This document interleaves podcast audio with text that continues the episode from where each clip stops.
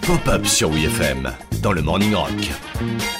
Aujourd'hui, dans Pop-Up, on va partir d'un constat simple. Mel Gibson est quand même euh, un peu cinglé. Il y a deux, trois trucs qui déconnent dans le cerveau de Mel Gibson. Mel Gibson, c'est l'un des acteurs réalisateurs les plus intenses du Hollywood des années 80 et 90. De Mad Max à L'arme fatale, en passant par Braveheart, que des grands rôles. Juste une petite chance de pouvoir revenir ici et de tuer nos ennemis car ils peuvent nous ôter la vie C'est simple, le mec a bâti une grosse partie de sa carrière en interprétant des personnages quand même un peu limite limite. Ce serait pas un petit soin de soin par hasard? Même quand il a joué Hamlet, on aurait dit qu'il perdait les pédales. En même temps, on fait pas d'Hamlet sans casser des œufs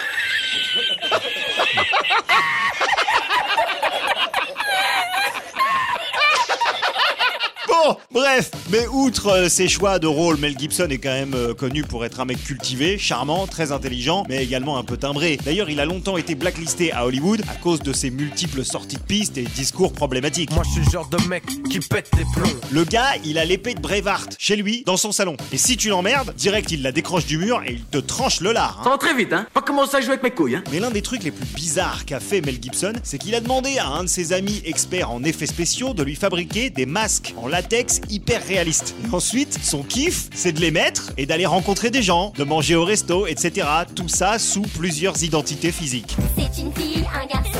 Il est vieux Non, non, non. Donc en fait, il n'y a pas qu'un seul Mel, il y en a mille Mel. C'est c'est même... euh, c'est plusieurs personnes pêle-mêle carrément.